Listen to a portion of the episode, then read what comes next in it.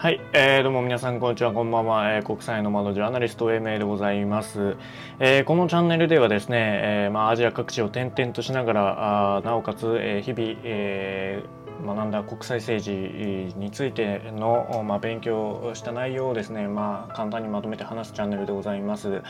はい、というわけで、えー、2020年8月に、えー、収録してるんですけども、まあ、8月といえば、あの、どうしてもね、えー、戦争に関する話題ってかなり多くなってくると思うんですよ。うん、で、えーまあ、戦争に関する話題といっても中でもね核兵器に関するまあ、ニュースだったりとかあまあ議論が飛び交うわけですよね。で、えーまあ、8月9日10日の、まあ、ニュースなんですけども、えーまあ、長崎原爆の日に合わせてですね新たに1カ国が核兵器禁止条約に批准という、まあ、NHK ニュースが飛び込んできてるんですけども。まあそのね、えー、こういう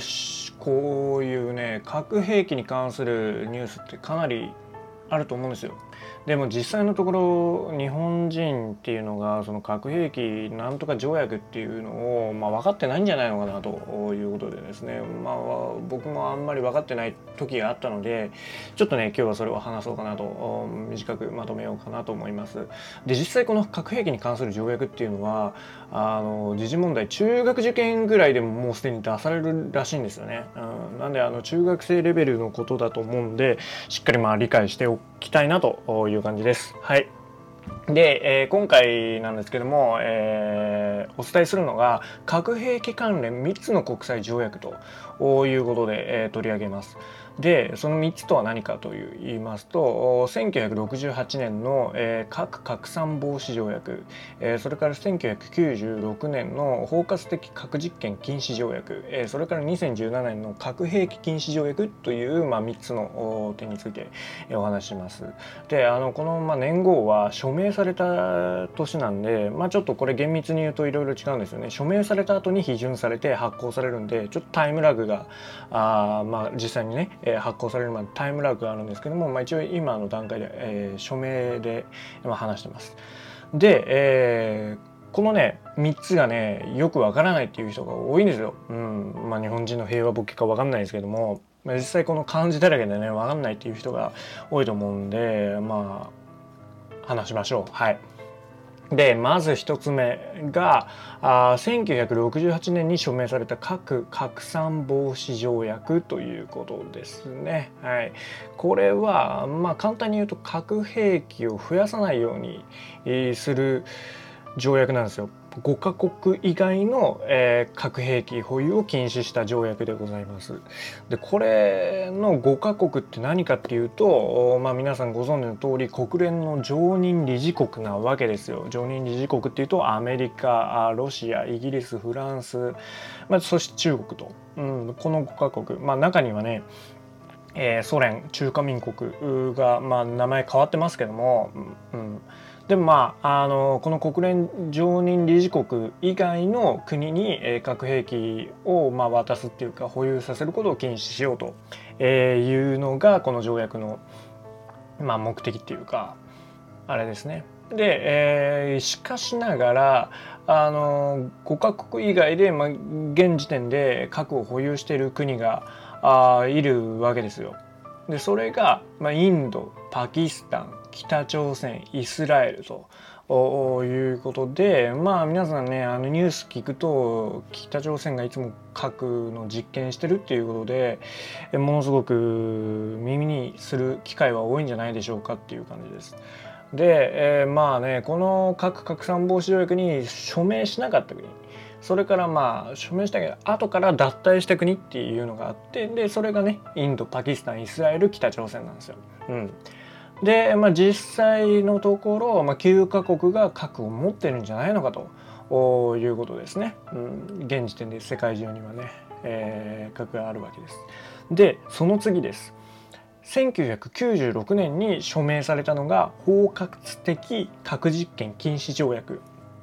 なんですよね。うん、これもまあ似たようなものなんですけども核兵器をこれ以上増やさないという目的でまあ締結されたものなんですけども、まあ、中身が違って爆発を伴う核実験を禁止するっていうことなんですよ。うん、まあ核をその核爆弾を落とさなくても人的な被害って、えー、大きいじゃないですか。その広島と長崎に、えー、核爆弾落としましたと。でそうすると今もねこう被爆の経験者とかいますけども、まあ、後遺症とか言ってるじゃないですか。でも核実験だけでも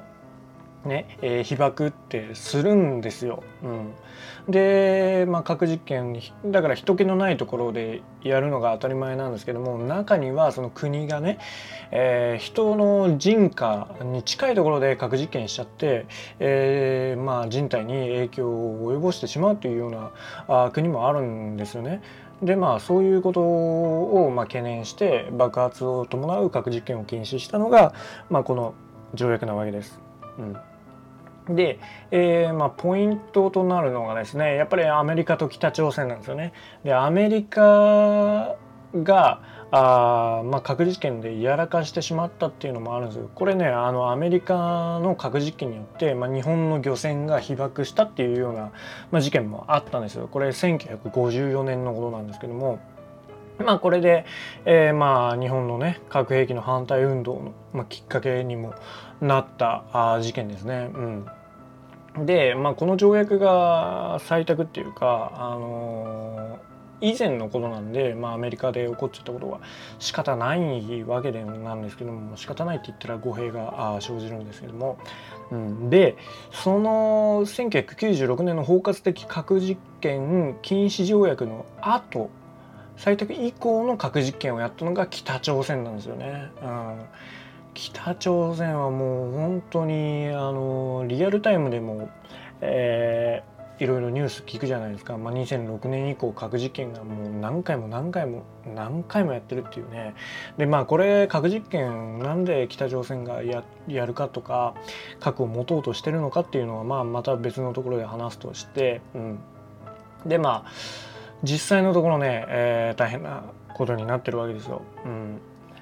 で続いて2017年これ一番新しいやつなんですね。でそれがあ核兵器禁止条約ということなんですよ。うん、でポイントは日本が不参加となってることなんですよね。うん、でこの核兵器禁止条約っていうのは何かというと世界から全ての核兵器をなくすために核兵器を全面的に禁止する条約なんですよ。まあ、要するに核兵器の開発それから実験保有、えー、まあ使用、えー、それからなんだ核兵器による威嚇も含めて、まあ、それを全部禁止しようというのがこの条約です。でこの条約素晴らしいじゃないかと思うじゃないですか。何にも聞かな何にも考えなければね。でもこれに反対する国もいるわけですよ。で、まあ、例えば核保有国のアメリカフランスイギリスなんかっていうのは、まあ、反対してるわけで。でこれ2016年の朝日新聞を見てるんですけども10月15日かな、うん、で、えー、まあ、アメリカは条約は、えー、地域の安全保障を台無しにする危険性をはらんでいると。でフランスは、えー、核兵器は集団安全保障体制に、えー、欠くことのできない要素だと。うん、で、えー、イギリスは禁止条約と信頼性のある核抑止の両立はできないということを言ってるんですよね。まあ、要するに核兵器によって安全が保たれてると平和が保たれてるというのが、まあ、彼らの主張なわけですよ。で、まあ、ここで指摘しておきたいのが核兵器を一度持つとなかなか手放せないんですよね。うんそれはあの銃を構えてる人に銃を銃を置いてくれと言っても、まあ、なかなか手放さないのと一緒でね自分が襲われるんじゃないのかなという発想と一緒ででしてねなかなか手放せないそれもあの北朝鮮が手放せない理由の一つではあります。で、えー、ここで問題となるのが日本が不参加なことなんですよね。で日本がなぜ不参加なのかと。いうことなんですよ。ね、今でこそその平和核を落とされた唯一の国として平和貢献国際貢献しましょうって言ってる国がなぜ不参加なのかということなんですけどもでこれをあのもしかしたら日本が核を持とうとしてるんじゃないのかとかああいう指摘があるんですけども実際これは違って現時点で、えー、なんで日本の平和を保たれてるかっていうことを考えてほしいんですけどもあのアメリカの核の傘に守られてるからなんですよね。まあ、要するに日本も核によって安全を享受できてると。まあ、例えば他の国が日本を攻撃してきたらアメリカが核を落とすその国に対して核を落とすっていう、えー、危険性をはらんでるからあ日本が安全なわけなんですよ。うんで、えー、もちろんそのね日本はアメリカと日米安全保障条約がありますから、まあ、日本攻撃すると核兵器を持ってるアメリカを守ると、まあ、これ条約があるからねもう他の国から見ても当たり前なんですよね、うん、だから近寄らんとことなるんですよ。で、えー、とあのこのね核兵器による威嚇っていうのが、まあ、日本が現状やってることなんですよ。アメリカの核の核で脅してるのと一緒なわけですよね今現在の日本の状況っていうのが。なんで、えー、日本はその核兵器禁止条約に入れないっていうのが現状なわけです。でもしこの核兵器禁止条約に、えー、まあこれをねあの採択してで入ろうとしたら当然その核を手放すことになるんですよねそのアメリカの傘っていうところから脱却してでそうなるとあ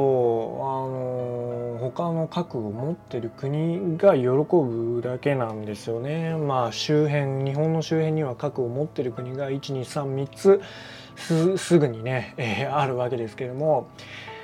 まあそれで入っちゃったら丸腰本当本当の意味でも日本が丸腰になるわけじゃないですか。そうしたらもうね核を持ってる国にしたらしめしめとああこいつら何もしてこねえなと、えいうようなことに理解されちゃうわけで、うん、だからダメなんですよ。でこれをねこの現状がありましてで核禁止条約に加入っていうのは1回しか使えないんですよね。うん、これをどのタイミングで、まあ、今後ねどのタイミングで、えー、もしかしたら入るかも入る可能性入ることもできるわけですよ。でそのカードをいつ使うのかっていうのが、まあ、外交手腕というか外交カードになるわけで、えー、まあ、その核保有国それから周辺国に対してのメッセージングになるシグナリングになるわけですよ。でそれをねよく考えないといけないっていう感じですね。はい、えー、ちょっと長くなりましたけどもまあおさらいしましょうか、えー、まあ、3つの核兵器関連の国際条約があります。1968年署名された、えー、核拡散防止条約、えー、それから1996年に、えー、署名された包括的核実験禁止条約。えー、2017年核兵器禁止条約。という感じですね、えー、もう一度繰り返すと1968の核拡散防止条約っていうのは5カ国国連常任理事国以外の核兵器保有を禁止、えー、それから1996年の包括的核実験禁止条約っていうのは爆発を伴う核実験を禁止。それから2017年の核兵器禁止条約っていうのは核兵器を全面的に禁止するっていう、えー、条約でございます。はい。というわけでね、えー、この点をねこの3つのポイントをしっかり理解して、えー、平和に対して貢献しましょうというのが、えー、本日のメッセージでした。以上です。じゃあまた、あのー、聞いてください、えー、次回は何の何のテーマを話すかは決めてないんですけども、まあ、学んだことについて、えー、まあ、話しますわあとあの YouTube もチェックしていただければ嬉しいなと思います YouTube はねちょっとね政治なことをやらずにもうちょっとライフスタイルっていうか経済的なことお、まあ、YouTube ってちょっとエンタメ性あるじゃないですか思ったんだけどこの音声コンテンツっていうのは